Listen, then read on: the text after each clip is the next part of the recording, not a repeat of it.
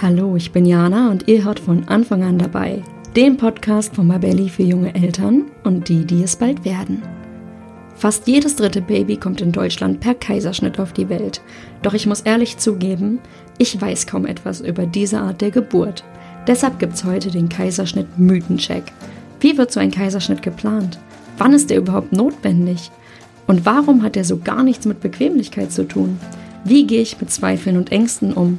Und was kann ich als Mutter tun, um trotz Kaiserschnitts eine gute Bindung und Stillbeziehung zu meinem Kind aufzubauen? All das bespreche ich heute mit zwei Expertinnen. Wer wissen möchte, was hinter den häufigsten Mythen rund um den Kaiserschnitt steckt, der sollte heute unbedingt reinhören. In der Schwangerschaft schieben viele das Thema Elterngeld bis ganz zum Schluss auf. Ich stelle euch nun unseren Partner elterngeld.de vor und gebe euch den heißen Tipp mit, das Thema nicht auf die lange Bank zu schieben. Mit Yvonne von elterngeld.de habe ich bereits in Folge 93 zu dem Thema gesprochen und sie hat uns viele Tipps gegeben, wie man mehr Elterngeld erhalten kann. Einige davon lassen sich aber nicht mehr anwenden, wenn ihr euch erst kurz vor der Geburt oder danach darum kümmert. Der beste Zeitpunkt ist also genau jetzt. Elterngeld.de bietet dafür einen Online-Kurs. Für knapp 30 Euro lernt ihr dort mit kurzen und informativen Videos alles zum Elterngeld und was ihr beachten müsst. Und das Beste ist, ihr könnt im Anschluss auch all eure individuellen Fragen an die Elterngeld-Experten stellen. Und zum Thema Elterngeld habt ihr dort wirklich die Experten, denn sie haben schon über 4000 Eltern beraten und Anträge gestellt. Also hört nochmal rein in unsere Folge 93 zum Thema Elterngeld oder bucht direkt den Kurs auf www.elterngeld.de. Liebe Julia, liebe Jasmin, ich begrüße euch heute zum Interview. Hi. Ich freue mich, dass wir es geschafft haben und ich kann gleich mal dazu sagen, ich hatte ein bisschen Bammel, dass dieser Interviewtermin ausfällt, weil ihr seid beide Hebammen und es kann auch mal sein, dass euch einfach so ein Anruf erreicht und ihr dann sofort los müsst, weil eben eine Frau ihr Baby entbindet oder ähm, irgendwas los ist. Von daher freue ich mich, dass ich euch beide jetzt hier heute habe und alles geklappt hat. Und ähm, wir sprechen heute über ein Thema, wo ich ein sehr gefährliches Halbwissen habe. Es geht nämlich um das Thema Kaiserschnitt und was Mütter darüber wissen sollten. Und ich kann dazu sagen, ähm, ja, mir geht's so, ich habe da ganz, ganz viele Halbwahrheiten, gefährliches Halbwissen irgendwie im Kopf und weiß gar nicht so wirklich, was da überhaupt dran ist. Und genau dafür habe ich euch heute eingeladen, und bevor wir richtig gleich ins Thema einsteigen, würde ich euch jetzt zum Start erstmal bitten, dass ihr kurz erklärt, wer seid ihr und warum seid ihr heute als Expertinnen hier zu Gast? Gut, dann fange ich mal an. Ich, hi, ich bin Jasmin. Ich bin 26 Jahre alt und bin seit drei Jahren Hebamme. Und ähm, ja, bin heute mit Julia hier. Genau, und ich bin Julia. Ich bin 42 Jahre alt. Ich bin ein bisschen älter, ich habe ein bisschen mehr zu erzählen, glaube ich. Ich habe drei Kinder. Ich bin seit 18 Jahren Hebamme. Und ähm, Jasmin und ich haben uns kennengelernt in dem Krankenhaus, in dem wir arbeiten und haben jetzt seit einem Jahr den Instagram-Account im September letzten Jahres damit gestartet. Wie heißt euer genau. Instagram-Account? Verratet mal kurz, wie der heißt. Der heißt Magic Nine Months. Mhm. Und ähm, da geht's direkt um eure Arbeit als Hebammen. Und ihr macht auch ganz viele Stories und beantwortet eben auch ganz, ganz viele Fragen rund um Schwangerschaft, Geburt. Und ähm, ja, natürlich möchte ich bei einem Thema, wo es eben, ja, wo es auch um medizinische Fragen geht oder eben auch wirklich um Fachwissen, auch Expertinnen an meiner Seite haben, das ist ganz klar. Ich würde sagen, wir legen los und, und ich kann dazu sagen, beim Thema Kaiserschnitt geht's mir so, ich kenne ganz viele Mythen, und ähm, vielleicht ist das auch ein Grund, dass dieses Thema eben total emotional aufgeladen ist. Und ich finde auch, ich, ich sehe das immer oder höre das immer, dass Frauen da auch sagen, sie stehen da unter einem großen Druck.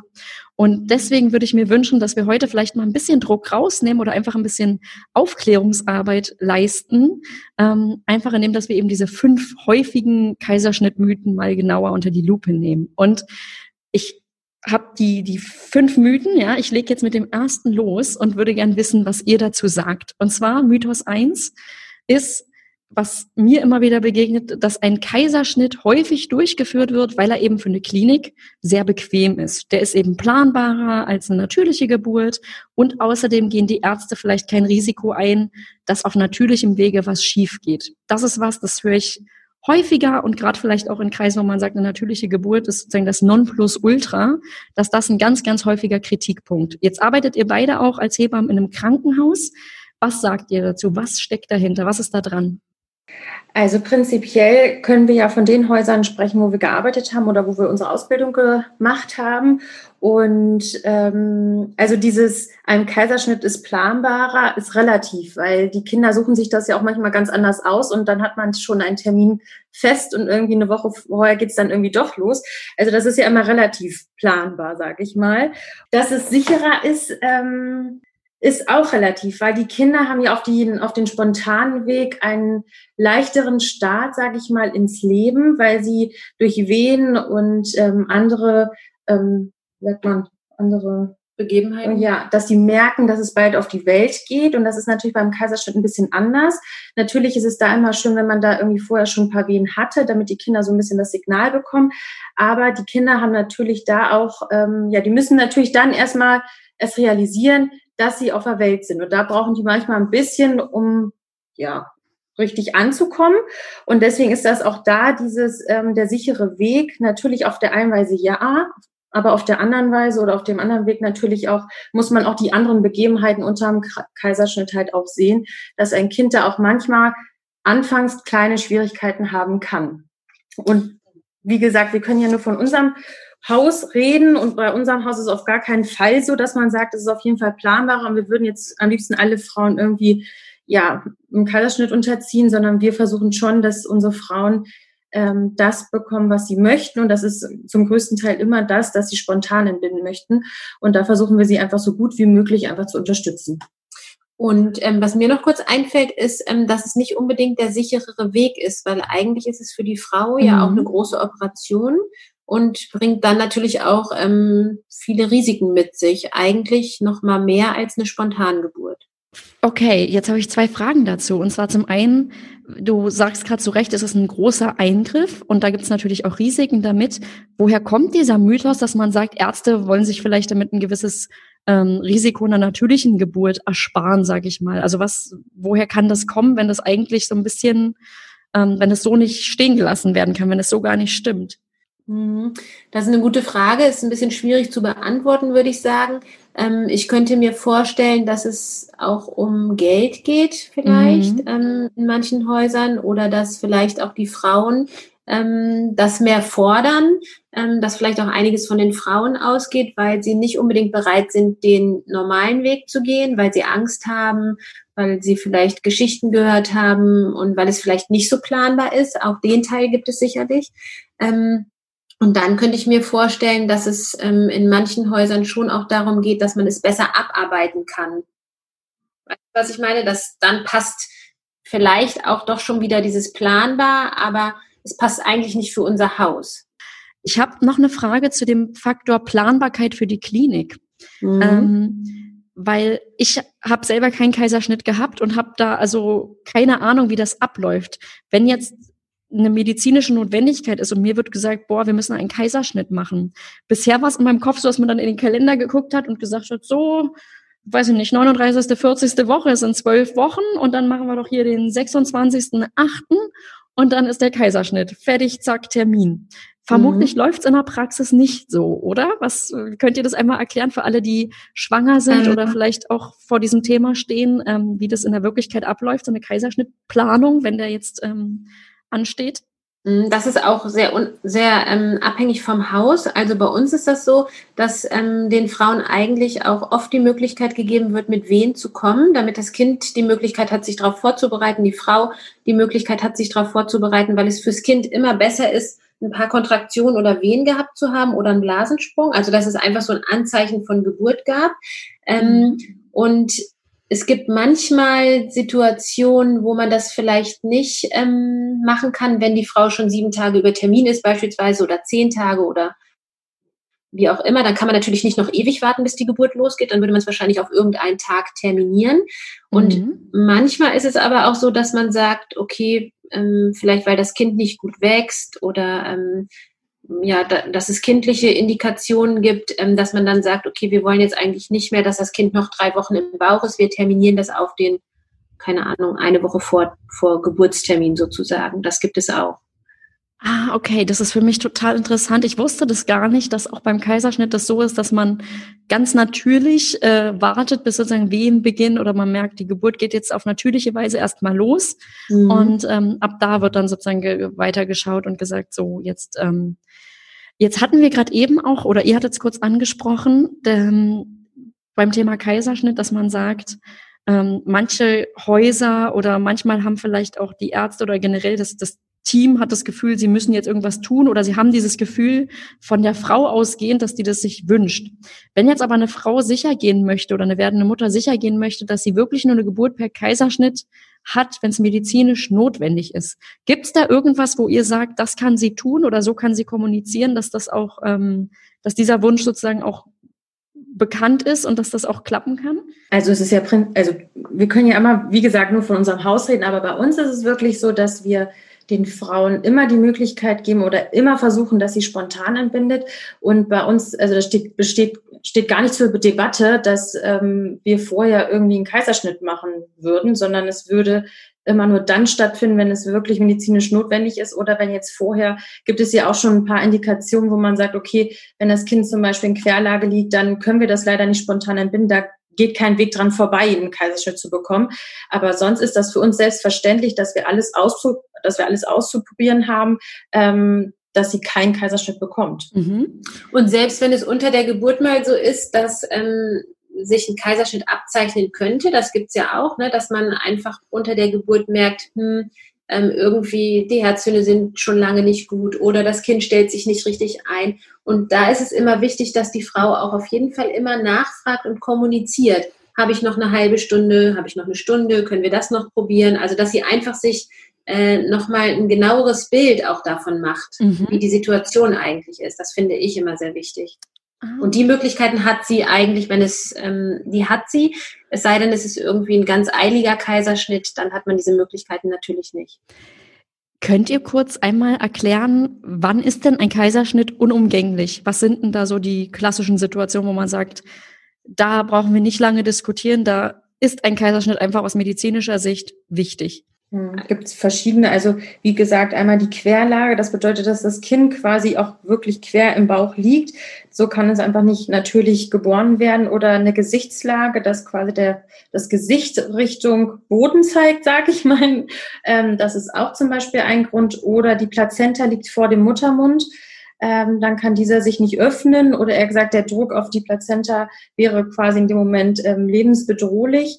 Ähm, Eine Plazenta-Lösung ist natürlich, oder gewisse Notfall. Notfallsituationen sind immer ähm, ein Grund für einen Kaiserschnitt. Mhm. Ähm, Und eine Beckenendlage wäre jetzt kein eindeutiger Grund. Ähm, man muss gucken, in welcher Klinik man mit Beckenendlage spontan entbinden kann. Wäre aber auch ein Grund zu sagen, okay, ich traue mir das nicht zu ähm, oder ich möchte, weil mein Kind zu, zu groß ähm, eventuell ist, ähm, würde ich dieses Risiko nicht eingehen wollen, das spontan zu entbinden, wäre dann auch eine Indikation für einen Kaiserschnitt. Was mhm. heißt Beckenendlage, dass ihr das einmal kurz äh, erklärt? Dann, dann sitzt das Baby mit dem Po nach unten und würde sozusagen mit dem Po zuerst geboren werden. Ah, okay. Mhm. Mhm. Jetzt genau. habe ich, Dankeschön dafür erstmal. Das war jetzt, glaube ich, nochmal mhm. interessant, einfach äh, für alle schwangeren Zuhörerinnen zu hören, wann ist denn so ein Kaiserschnitt überhaupt notwendig? Ähm, jetzt ist eine Frage, die finde ich ist nicht nur beim Thema Kaiserschnitt total interessant, weil manchmal ist es so, ich habe das auch im eigenen Familienumfeld erlebt, da gab es die Entscheidung, da wurde gesagt, ein Kaiserschnitt sei jetzt notwendig. Und die Mutter hatte aber ihre Zweifel, ob das jetzt wirklich so berechtigt ist. Ähm, was empfehlt ihr Frauen, die vielleicht irgendwie nicht so richtig verstehen, was da jetzt die Gründe für sind oder die irgendwie Zweifel in sich spüren? Was, was kann ich da tun, wenn ich in diese Situation kommen sollte? Also das ist auch immer so ein bisschen mein Thema. Ne? Ähm, ich finde, die Frauen müssen lernen, Verantwortung zu tragen für alles, was sie tun, sozusagen. Ne? Also sie müssen die Entscheidung treffen und sie müssen dahinter stehen. Mhm. Ähm, und es ist so, wenn ähm, die Frau das Gefühl hat, also es ist immer gut, sich auf den Instinkt zu verlassen und das Bauchgefühl nicht einfach abzutun, sondern schon auch mal nachzuhaken, ähm, vielleicht bestätigt sich ja das Bauchgefühl, dass es wirklich nicht notwendig ist oder dass es vielleicht noch Kompromisse gibt. Und dann finde ich immer, es ist wichtig nachzufragen, sich Informationen zu holen ähm, und für sich selber zu gucken, okay, ist das jetzt plausibel? Fühlt sich das besser an oder ähm, ist es nicht plausibel? Dann muss ich noch mal ein bisschen nachfragen. Also es geht ja um die Frau und um das Baby, also um einen selbst. Und das ist immer wichtig, ähm, zu fragen und dann zu entscheiden, dass man auch mit einem guten Gefühl da reingehen kann. Mhm. Die Frage ist natürlich, ist es eine Notsituation oder ist es eine Situation, wo man sagt, okay, wir könnten jetzt vielleicht noch mal eine Stunde uns bewegen oder was weiß ich was machen. Wenn es natürlich eine Notsituation ist und es wirklich jetzt gerade um Sekunden geht, dann hat man natürlich nicht mehr viel Zeit, um irgendwie noch ähm, ja, zu reden. Aber genau wie Julia sagt, wenn man vorher noch, wenn es ja vorher noch Zeit ist und es jetzt keine Notsituation ist, dann sollte man auf jeden Fall ja, miteinander reden, miteinander kommunizieren und nicht vielleicht alles sofort hinnehmen, sondern erstmal es zu hinterfragen. Sollte es aber eine Notsituation sein, dann hat man natürlich nicht mehr viel Zeit. Mhm. Okay. Ich würde sagen, damit hatten wir jetzt den ersten typischen Mythos, zum einen die Planbarkeit und eben auch das äh, vermeintlich geringere Risiko für die Ärzte. Und dann bin ich auch schon beim zweiten Mythos. Und ähm, das ist einer, den höre ich ganz, ganz oft. Und der wurde auch vor ein paar Jahren, finde ich, noch ein bisschen verstärkter von der Presse aufgegriffen. Und ähm, ich habe das ganz oft so rund um Promi-Mütter vor allem als so ein ich nenne es jetzt mal fast Kritikpunkt empfunden. Da wurde immer gesagt, ein Kaiserschnitt sei der bequeme Weg, ähm, den die Mütter sozusagen wählen, weil er weniger schmerzhaft sei und auch keine Wunden hinterlassen würde. Und jetzt würde ich gerne mal von euch wissen, was steckt denn dahinter?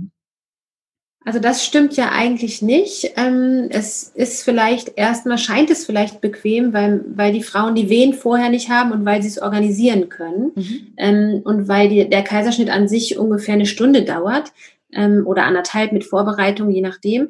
Ähm, aber ähm, keine Wunden hinterlassen stimmt nicht, weil es ist eine große Bauch-OP. Es müssen mehrere Schichten äh, durchtrennt und genäht werden. Ähm, und das bringt auf jeden Fall hinterher Schmerzen mit sich. Ähm, wie das jede einzelne Frau wegsteckt, ist natürlich immer unterschiedlich. Aber es ist schon so, dass ähm, auch viele Frauen berichten, ähm, sie konnten sich dann nicht richtig um ihr Kind kümmern. Mhm. Und oftmals haben ähm, die Frauen, die, die natürlich entbinden ähm, oder spontan entbinden, die wehen vorher und hinterher nicht wirklich viele Schmerzen. Und die Frauen, die per Kaiserschnitt entbinden, per geplantem Kaiserschnitt, die haben halt hinterher die Schmerzen und vorher nicht. Und da ist halt auch die Frage, was wäre eigentlich ähm, besser, wenn man sich das vorher nochmal, wenn man irgendwie vor der Entscheidung steht oder man irgendwie einen Wunschkaiserschnitt haben möchte. Natürlich sagt die eine, na ja, ob ich die Schmerzen vorher oder nachher habe, ist mir doch dann egal, sage ich mal.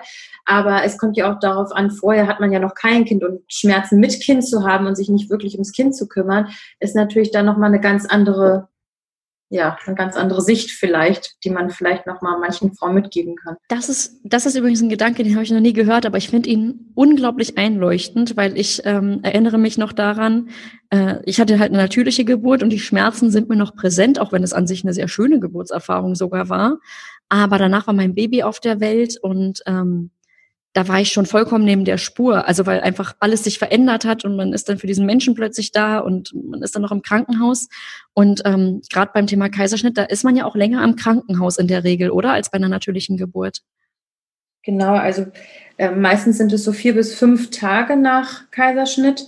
Und wenn man spontan entbindet, kann man ja tatsächlich auch ambulant gehen. Das bedeutet vier Stunden nach Geburt, mhm. wenn man möchte. Sonst bleiben die meisten auch so um die zwei bis drei Tage. Mhm. Jetzt fand ich das gerade spannend. Also ihr habt mit dem Mythos, finde ich, sehr deutlich aufgeräumt. Das ist also wirklich einer, wo nicht viel dran ist. Und ähm, gerade bei diesem Mythos habe ich auch immer das Gefühl, dass er bei Frauen so eine Art Rangfolge auslöst. Nämlich das große Ideal ist die natürliche Geburt. Und ähm, ich finde, man hört es auch raus, es hat so eine natürliche Geburt hat viele Vorteile und so ein Kaiserschnitt ist immer, sollte immer wohl überlegt sein. Ähm, jetzt wird ein Kaiserschnitt aber eben auch hinterfragt und ganz oft eben auch, und das finde ich ist der Part, der dann kritisch ist, bewertet. Was meint ihr, woher kommt das, dass ähm, Mütter untereinander ganz häufig sich auch da so bewerten und ähm, diese Rangfolge überhaupt existiert? Ähm, wir bewerten ja relativ viel ne, und automatisch ähm, im alltäglichen Leben und ähm, ich glaube, dass das gerade, was das Stillen, was die Geburt angeht, was die Erziehung angeht, dass da ganz schnell und nochmal mehr bewertet wird. Ähm, ich glaube, dass das so ein gesellschaftliches Ding ist. Ähm, und woher das kommt, könnte vielleicht auch noch sein, weil die, die natürliche Geburt ist halt, wie soll man sagen, das ist halt das, das Natürliche ähm, oder das Natürlichste ist, werden jeden Tag überall auf der Welt ganz viele Kinder normal geboren. Das, und ähm, Kaiserschnitt ist halt was, ähm, wo man, ja, das ist ja, wo man sozusagen, finde ich jetzt nicht die richtigen Worte, aber was schon so einen unnatürlichen Charakter vielleicht hat ähm, und vielleicht die Frauen auch, die ähm, aus welchen Gründen auch immer sich für einen geplanten Kaiserschnitt entscheiden oder für einen, wo, wo es auf einen Kaiserschnitt hinausläuft, auch immer so ein Gefühl von Schwäche oder ich habe das nicht geschafft haben, was eigentlich mhm. sehr schade ist, was aber von der Gesellschaft so auf sie projiziert wird. Erlebt ihr das, dass ähm, Frauen, die einen Kaiserschnitt hatten, sich wirklich so fühlen? Also, dass die sich denken, boah, ich habe das nicht gepackt oder warum war denn das jetzt bei mir nötig? Also hadern die Frauen damit? Oder geht es den meisten damit dann tatsächlich relativ gut und die sagen, es ist jetzt nun mal so? Das ist unterschiedlich. Also man muss vielleicht unterscheiden, es gibt Frauen, die sich der natürlichen Geburt nicht stellen, für die mhm. eine natürliche Geburt gar nicht in Frage kommen, die ähm, für die ist das natürlich in Ordnung, so wie es dann gelaufen ist. Und es gibt Frauen, die spontan und normal entbinden wollen. Und äh, da ist es ganz unterschiedlich. Manche können das dann gut so hinnehmen und sagen, okay, ich habe alles gegeben oder ich habe alles gemacht, was ich konnte und es hat nicht geklappt. Wichtig ist, dass es mir und meinem Kind gut geht. Und es gibt Frauen, die damit nicht zurechtkommen und auch tatsächlich manchmal Schwierigkeiten haben, eine Beziehung zu ihrem Baby aufzubauen. Mhm. Also es ist unterschiedlich. Okay. Das ist äh, darauf zielt auch genau der nächste Mythos ab, den es äh, auch ganz häufig gibt rund um Kaiserschnitte, nämlich, dass man sagt, ein Kaiserschnitt erschwert den Aufbau von der Mutter-Kind-Bindung. Was sind da eure Erfahrungen? Was ist da dran? Das kann sein, das muss nicht sein. Also das ist ähm, resultiert so ein bisschen daraus, was ich gerade gesagt habe. Ne? Ähm, ich glaube, das ist so ein bisschen mit der Einstellung oder ich kann das ganz schlecht benennen. Also es gibt so Dinge im Wochenbett oder unter der Geburt, die weißt du eigentlich, dass die notwendig waren und dass das gut so ist und dass man freut sich darüber, dass alles gesund ist, aber trotzdem ähm, kriegt man den Weg nicht, dass man das annehmen kann. Mhm. Also ich hatte das zum Beispiel mit dem Stillen und ähm, das sind so Sachen, die, ähm, die kann man, kann ich gar nicht so richtig erklären, ähm, woran die, woran das jetzt so genau liegt also um das jetzt nochmal so ganz ähm, grob von oben zu, äh, zu beschreiben, ähm, die Mutter-Kind-Beziehung die versuchen wir in der Klinik ja auch immer sofort aber auch zu fördern. Das bedeutet, die Kinder, die quasi vom Kaiserschnitt auf die Welt kommen, werden nur kurz abgetrocknet und werden der Frau dann gleich auf die Brust gelegt, damit gar nicht viel ähm, Trennung, sagen wir mal, da sind oder da ist. Mhm. Und ähm, wir versuchen schon, dass wir viel bonden mit den Kindern, dass sie diese Bindung, die eventuell nicht da sein könnte durch diesen Kaiserschnitt, dass wir diese dann nochmal doppelt und dreifach quasi fördern und ähm, dass wir da auf jeden Fall die Mutter und das Kind da in der Mutter-Kind-Bindung ähm, ja, unterstützen. Ja, habt ihr da auch Tipps für die Mütter, die jetzt sagen, sie, ihnen ist das wichtig, sie hatten vielleicht eine Kaiserschnittentbindung oder bei ihnen ist der geplant? Was können denn die Mütter auch aktiv tun, damit das mit der Bindung gut oder besser klappt trotz Kaiserschnitt? Also ich glaube, ich würde mich immer vorher einmal in der Klinik äh, informieren, wenn das schon vorher klar ist. Ich bekomme auf jeden Fall einen Kaiserschnitt, dass man sich vorher einmal informiert, wie läuft der Kaiserschnitt ab? Ist es so, dass mein Kind direkt zu mir kommt oder wird das erstmal, ähm, ja, ich sag mal in Anführungsstrichen weggenommen und wird erstmal irgendwelche Untersuchungen gemacht oder wie auch immer? Das würde ich immer schon mal einmal vorher klären, weil gerade diese Bindung, ähm, diese ja kurz nach Geburt Bindung ist halt relativ wichtig. Und äh, das würde ich auch jeder Frau anraten, die das schon vorher weiß oder wo man sagt, okay, ähm, man geht vielleicht auch mit dem Gefühl rein, ich probiere jetzt alles, ähm, aber es könnte halt sein, wie zum Beispiel mit der Beckenendlage, ähm, dass man das vielleicht mit einem Kaiserschnitt beenden muss, dass man da auf jeden Fall weiß, okay, wie läuft das überhaupt ab? Und ähm, dass ich da auf jeden Fall sicher bin, ich kann die Bindung zu meinem Kind schon von vornherein sehr schnell ähm, ja, wie sagt man, unterstützen. Ähm, und auch gerade dann auf Station, dass man viel bondet. Das bedeutet, dass nackte Haut quasi auf nackter Haut, dass beide ähm, oder das Kind, wenn man möchte, eine Windel anhat, kann man aber auch weglassen, ähm, dass man einfach viel, ähm, ja, viel Körperkontakt hat, dass man viel ähm, miteinander kommuniziert und auch gar nicht, also was heißt kommunizieren, dass man viel mit dem Kind in einem Raum ist. Dieses Rooming In ist ja auch nochmal so ein Thema. Ähm, es gibt tatsächlich noch Kliniken, wo dieses Kinderzimmer existiert. Das würden wir aber dann auch gerade den Kindern, ähm, die per Kaiserschnitt auf die Welt gekommen sind, nicht empfehlen, sondern wir würden schon versuchen, dass wir diesen Frauen dann gerade dieses ja, Rooming In empfehlen, dass die viel mit ihrem Kind auf einem Zimmer sind, viel kuscheln, viel bonden, Genau. genau. Und dann gibt es noch, ähm, bei uns in Göttingen zum Beispiel, gibt es auch eine Hebamme, die sich spezialisiert hat auf äh, Frauen, denen geplanter Kaiserschnitt bevorsteht. Die hat so eine ähm, Ausbildung gemacht, um die emotional zu unterstützen und hat gewisse Techniken mhm. entwickelt, um die gut darauf vorzubereiten und würde, ähm, glaube ich, die Frauen auch gut nach sorgen sozusagen. Also man könnte zum Beispiel unabhängig von der Hebamme, die man fürs Wochenbett oder für die Schwangerschaft hat, auch mit ähm, solchen Hebammen Kontakt aufnehmen, dass man die Geburt per Kaiserschnitt vorbereitet auf einer emotionalen Ebene und ähm, mhm. auch nochmal nachbereitet, auch wieder auf einer emotionalen Ebene, ähm, aber auch mit gewissen praktischen Tipps. Also das finde ich jetzt auf jeden Fall eine gute Sache.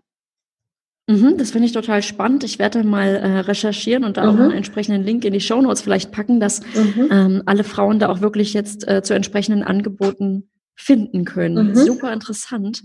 Ähm, zum, ich wollte wollt noch mal kurz äh, klarstellen oder noch mal, noch mal den Begriff Rooming In einmal erklärt haben, dass alle auch wissen, die, die jetzt noch nicht entbunden haben, weil der Begriff Rooming In, den kenne ich auch erst aus der Zeit, als ich meinen Kleinen äh, dann geboren hatte.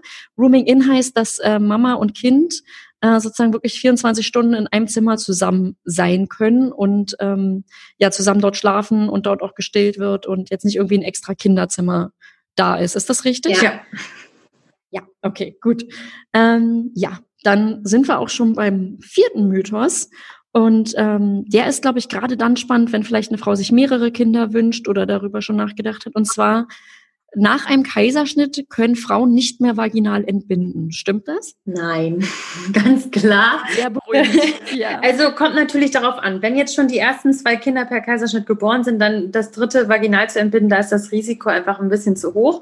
Wenn aber erst ein Kaiserschnitt vorher stattgefunden hat, also beim ersten Kind, dann kann man auf jeden Fall noch vaginal entbinden.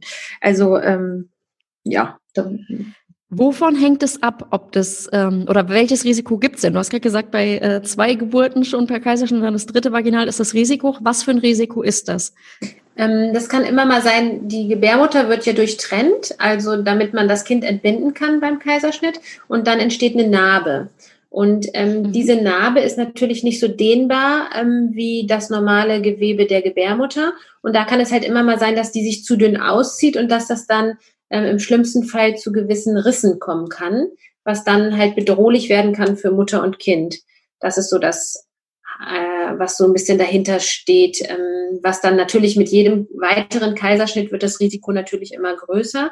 Und ähm, was mir nochmal wichtig wäre, ist zu sagen, dass man, ähm, wenn man jetzt sagt, naja, ich mache jetzt einmal einen Kaiserschnitt und mache beim nächsten Mal halt keinen Kaiserschnitt so, ne? Ähm, bei der ersten Schwangerschaft mache ich einen, weil ich das jetzt gerne möchte und beim zweiten Kind mache ich das aber nicht, weil ich das doch nicht so eine gute Erfahrung fand. Das sollte man sich gut überlegen, weil ein Kaiserschnitt, der vorangegangen ist, natürlich ähm, gewisse Einschränkungen mit sich bringt. Also Frauen, die schon einen Kaiserschnitt hatten, die können nicht ewig lange über Termin gehen, da sind sie eingeschränkt. Da kann nicht so eingeleitet werden wie bei den Frauen, die ähm, beispielsweise jetzt ähm, ihr erstes Kind normal geboren haben. Also das ist vielen Frauen halt auch nicht klar dass es dann gewisse Konsequenzen noch mit sich bringt oder Einschränkungen. Okay, das ist interessant. Wenn ich jetzt ähm, von einer Frau spreche, die eben mehrere Kinder haben möchte und sie ist zum Beispiel zum zweiten Mal schwanger und hatte diese Kaiserschnittgeburt beim ersten Kind. Mhm. Gibt es denn jetzt auch in der Schwangerschaft schon irgendwelche großen Unterschiede oder Sachen, wo man sagt, darauf muss auf jeden Fall geachtet werden? Ist da eine andere Betreuung notwendig oder sind die Unterschiede mittlerweile da gar nicht mehr so groß? Nee, da sind eigentlich keine Unterschiede. Also in der Schwangerschaft würde ich jetzt sagen, gibt es da keine Unterschiede. Mhm. Es kommt dann eher auf die ähm, Geburt an. Kann das sein, dass dieser Mythos noch aus einer Zeit kommt, wo ein Kaiserschnitt noch nicht so medizinisch ablief wie heute? Also hat sich da in den letzten Jahren, Jahrzehnten viel geändert oder getan? Also ich bin ja jetzt seit 18 Jahren Hebamme und ich ähm, habe das nicht so erlebt, dass das schon mal ähm, bestand, dass die Frauen in der Schwangerschaft ähm, nach Kaiserschnitt eine andere Betreuung bräuchten.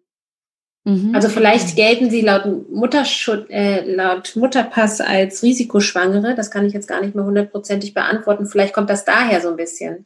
Okay, das heißt aber dieser Mythos, dass man äh, nach einem Kaiserschnitt nicht vaginal entbinden kann, der ist irgendwie, gibt's den, aber ähm, der hat jetzt keine Substanz und hatte auch vor 18 Jahren zum Beispiel noch nicht äh, seine Berechtigung. Doch, das schon, aber dann haben wir uns vielleicht missverstanden. Aber die Betreuung in der Schwangerschaft war eigentlich gleich. Ach so. Das mhm. meinte ich, ne? Okay. Aber und diesen Mythos, den gibt es in gewisser Weise, dass man, wenn man zwei Kaiserschnitte hatte, kann man eigentlich nicht nochmal, danach kann man nicht nochmal spontan entbinden, Stand heute. Mhm. Ja. Aber es war tatsächlich so, dass, also, dass vor ein paar Jahren oder dass es ähm, auch manche Kliniken gibt ähm, oder gab, die halt nach einem Kaiserschnitt nicht spontan entbunden, also dass sie keine so. spontanen Geburten anbieten. Das gab es tatsächlich oder gibt es wahrscheinlich immer noch, wovon wir vielleicht noch nichts mehr so ganz genau wissen. Aber ähm, ja, ich glaube, der Trend in den letzten Jahren ist auf jeden Fall in die Richtung mit einem Kaiserschnitt danach auf jeden Fall noch spontan. Ähm, also kann man noch spontan entbinden irgendwie finde ich das beruhigend für alle Mütter, die vielleicht beim ersten Kind jetzt einen geplanten Kaiserschnitt haben und da gewisse Ängste vielleicht auch wirklich haben und denken, oh Gott, ähm, einmal Kaiserschnitt heißt immer Kaiserschnitt. Ihr habt jetzt auch aufgeklärt, das ist es nicht unbedingt äh, so. Okay, dann kommen wir zum fünften Mythos. Ähm, auch immer wieder gehört und auch finde ich total spannend. Ähm, da geht es nämlich um das Thema Stillen und den Mythos, dass ein Kaiserschnitt das Stillen erschwert. Ist das so? Ähm, kann man auch nicht in einem Satz gleich beantworten. Also klar gibt es Momente, wo es vielleicht ein bisschen erschwerter ist. Wenn jetzt zum Beispiel eine Frau viel Blut verloren hat unter einem Kaiserschnitt, dann kann es manchmal zu einer verspäteten Milchbildung kommen. Ist aber ein ganz kleiner, also ein ganz kleines Restrisiko, sage ich mal. Ähm, sonst ähm, wir sind ja auch ein babyfreundliches, stillfreundliches Krankenhaus. Wir versuchen schon, dass die Kinder nach OP sehr schnell an der Brust sind, dass wir dieses Zeitfenster von ein bis zwei Stunden nach Geburt, dass wir das voll ausnutzen, dass wir die Kinder ähm, direkt versuchen, wenn sie suchen oder wenn sie, ja, wenn sie ihre kurze Zeit, die sie gebraucht haben, auf der Welt quasi anzukommen, wenn sie das, ja, ja, wenn das schon quasi um ist, dann versuchen wir auf jeden Fall in den ersten ein bis zwei Stunden die Kinder anzulegen, weil das ist sozusagen die wichtigste Zeit, um den Kindern ähm, ja eine gute Zeit oder eine gute Stillzeit ähm, oder eine gute Stillzeit zu unterstützen. Einen guten Stillstart sozusagen. Ja. Ne? Ähm, und manchmal ähm, ist es schon noch so, dass dadurch, dass die Frauen keine Wehen haben, natürlich auch wenig Oxytocin ausgeschüttet wird. Das Hormon, was ja Wehen macht und was auch fürs Stillen ähm, sehr wichtig ist. Und dann können die manchmal so ein bisschen verzögert in die Milchbildung kommen. Das liegt aber natürlich auch wieder daran, das kann man jetzt auch nicht so pauschal sagen, aber das könnte mal ein Grund sein, weil dann ist es auch wieder wichtig, das, was Jasmin eben gesagt hat, dass die Kinder wirklich äh, zeitnah und dann auch regelmäßig an die Brust kommen, weil die Nachfrage regelt das Angebot. Ah, okay. Die Nachfrage gilt das Angebot. Genau. Das ist ein, ein sehr einprägsamer Satz auf jeden Fall. Also wie ähm, gesagt, also ein Kaiserschnitt kann das Stillen vielleicht eventuell ein bisschen ähm, erschweren, aber eigentlich sind wir heute auf so einem ähm, Stand, dass wir da schon wissen, okay, wann müssen wir quasi in gewisser Weise eingreifen oder unterstützen, damit das gut funktioniert. Und das funktioniert mhm. auch gut. Mhm, okay. Ähm, jetzt gibt's eben auch Mütter, die wollen gerne stillen und die haben vielleicht auch eine gute Hebammenbetreuung und trotzdem klappt's mit dem Stillen nach dem Kaiserschnitt aber nicht. Was ratet ihr diesen Frauen? Das ist ja auch so ein Thema, ähm, wo ganz viele Frauen sich irgendwie schlecht fühlen oder wo auch ein gewisser Druck äh, einfach auf Müttern lastet. Ähm, also das ist ähnlich wie mit der Geburt. Ne? Je verkrampfter und je ähm verkopfter ich an die Sache rangehe, desto schwieriger wird das, weil Geburt, mhm. für die Geburt brauche ich meinen Kopf nicht und fürs Stillen brauche ich meinen Kopf eigentlich auch nicht. Auch das Stillen ist das Natürlichste der Welt und es ist total in Ordnung, wenn alle Frauen denken würden, ich stille und ich probiere das, oder die, die das wollen zumindest, ne? wenn die alle denken würden ähm, oder sich sagen würden, ich probiere das und das klappt bestimmt. Ähm, weil das ist schon eine total gute Einstellung. Und ich glaube, dass wenn sie zu viel Druck von außen bekommen und sich zu viel Stress machen, dann kann man nicht so gut unter Umständen in die Milchproduktion kommen. Ähm, und da muss man halt einfach so ein bisschen die Frauen viel bestärken, äh, die abholen, sie unterstützen und ähm, viele Gespräche führen und dann ähm, finden die sicherlich auch einen guten Weg oder ähm, kommen besser in die Milchbildung, wenn sie ein bisschen mehr Geduld mit sich haben und wenn sie ähm, den Stress und den Druck ablegen können. das erlebt man zum Beispiel auch oft, dass das im Krankenhaus schwierig ist und dann sind die zu Hause und dann läuft die Milch und die sind in ihrem entspannten Umfeld und ähm, haben wieder mehr Vertrauen oder weniger Sorge und dann klappt das oftmals sehr gut. Das müsste ja auch gar nicht prinzipiell was mit der Klinik zu tun haben, weil die irgendwie in gewisser Weise ja vielleicht manche nicht unterstützt, sondern es ist eher so, wenn man in der Klinik ist, dann ist ja auch alles irgendwie darauf fixiert, das Kind muss zunehmen, das Kind muss ähm, oder man muss gut stillen. Und wenn man zu Hause mhm. ist, dann ist man auch so ein bisschen mehr abgelenkt oder wie Jürgen schon sagt, es ist ein entspanntes Umfeld und dann funktioniert das meistens immer ganz gut, weil man dann auch so ein bisschen den Kopf auch in gewisser Weise ausschalten kann. Das kann ich aus eigener Erfahrung gut bestätigen. Ich hatte zwar keinen Kaiserschnitt, aber es gilt, glaube ich, nicht nur für die Kaiserschnitt-Mamis. Also, dass man zu Hause einfach in einer anderen Atmosphäre ist und ein bisschen anders runterkommt und wie gerade schon gesagt wurde, ne, dieses, oh Gott, ihr Kind hat so und so viel abgenommen und jetzt müsste es langsam mal klappen und man spürt diesen Stress. Ähm, da kommt man zu Hause vielleicht ein bisschen anders raus. Da kommt dann eben auch die Hebamme ja täglich vorbei und ähm, bestärkt einen eben und dann klappt es eben ganz häufig doch. Und ähm, ja, ich fand es übrigens ganz schön. Ihr habt vorhin, ähm, als wir ja. uns kurz begrüßt haben, bevor die Aufnahme lief, habe ich kurz gefragt, ihr macht seit einem Jahr euren ähm, Instagram-Account und ähm, das ist, ist ganz witzig, weil ihr habt auch gesagt, ich habe gesagt, ich hätte euch auf jeden Fall als Schwangere verfolgt, weil ich mir ähm, so sehr gewünscht hätte, dass da irgendwie so Hebammen sehr niederschwellig einfach Fragen beantworten und so ein bisschen auch äh, Online-Bestärkung geben. Und ähm, Ihr habt dann gesagt, ihr macht es auch ein bisschen, damit die Schwangeren nicht so viel googeln, weil ähm, ich das auch von mir noch kenne und das ist, glaube ich, echt so ein Problem, was dieses Verkopftsein auch total befördert. Wenn ich vorher jede Frage, jede Eventualität, jede Geschichte und auch Horrorgeschichten äh, gegoogelt habe, dann ist es echt schwer, so ein bisschen ähm, ja mich auf das zu konzentrieren, äh, was sozusagen wichtig ist, oder mich da mich da ein bisschen auf meinen eigenen Instinkt zu verlassen. Also ähm, das ist ja auch ein bisschen eure Mission, habe ich vorhin zumindest so rausgehört. Genau, das stimmt. Auf jeden Fall ist das unsere Mission. ähm, und ähm, ja, das ist auch was, wo ich denke, das kann man denen auch gut mit auf den Weg geben, dass sie ähm, mehr ähm, gucken, was für sie selber gut ist und ähm, auf ihren Instinkt hören, nicht so viel in die Angst gehen, Vertrauen haben in das, ähm, was da auf sie zukommt, Vertrauen in ihr Baby zu haben, in die Schwangerschaft zu haben und sich nicht so ähm, unter Druck setzen lassen von dem Außen und nicht zu viel mhm. überlegen, was denken die anderen oder ich muss jetzt das oder das, sondern eher bei sich bleiben. Habt ihr vielleicht, ähm, ich finde, das waren jetzt total schöne Abschlussworte, aber ich habe noch eine Frage, die mir gerade eingefallen mhm. ist. Und so habe ich gerade gedacht, ihr als Hebammen seid ja auch voll im Thema. Gibt es vielleicht Bücher oder ein Buch zum Thema Kaiserschnitt, wo ihr sagt, das kann man in der Schwangerschaft, wenn einen das Thema erwartet, ähm, sich ruhig mal durchlesen oder das ist vielleicht was Bestärkendes? Mir fällt jetzt spontan keins ein, ähm, wobei ich auch sagen muss, ich habe in letzter Zeit nicht viel gelesen. Ähm, mhm. Nee, mir fällt spontan keins ein.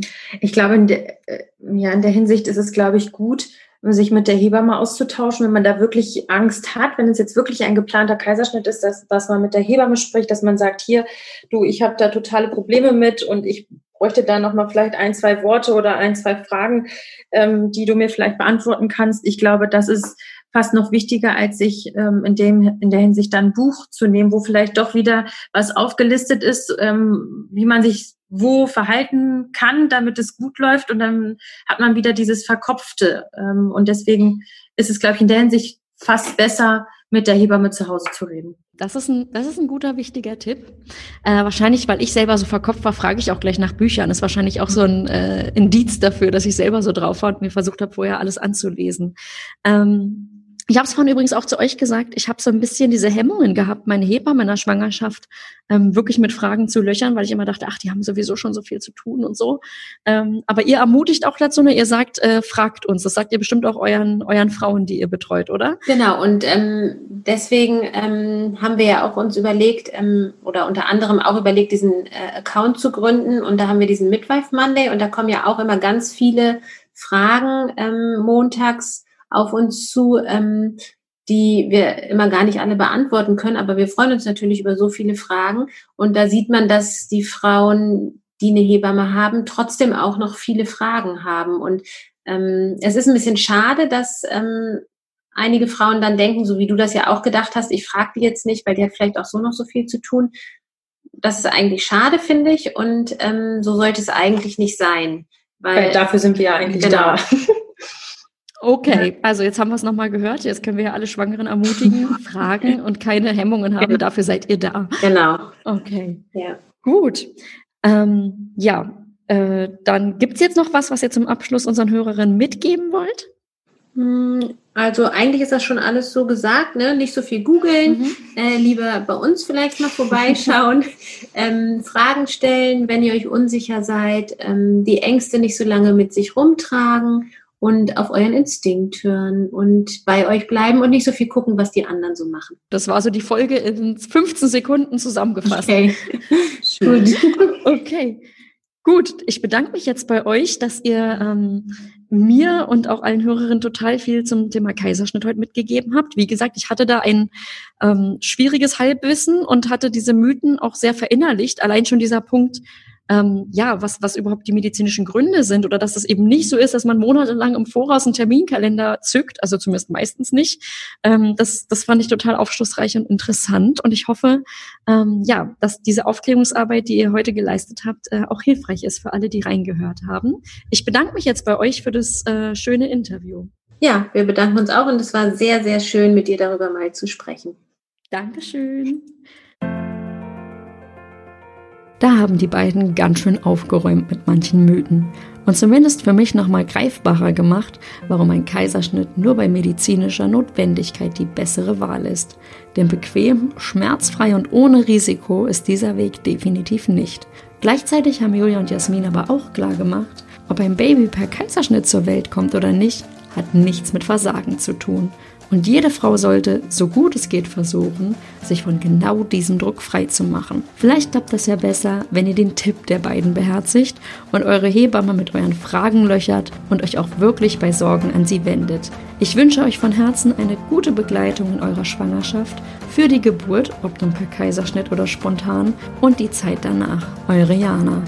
Wenn euch der Podcast gefallen hat, dann abonniert ihn bei iTunes, Spotify oder wo auch immer ihr uns hört, um keine neuen Folgen mehr zu verpassen.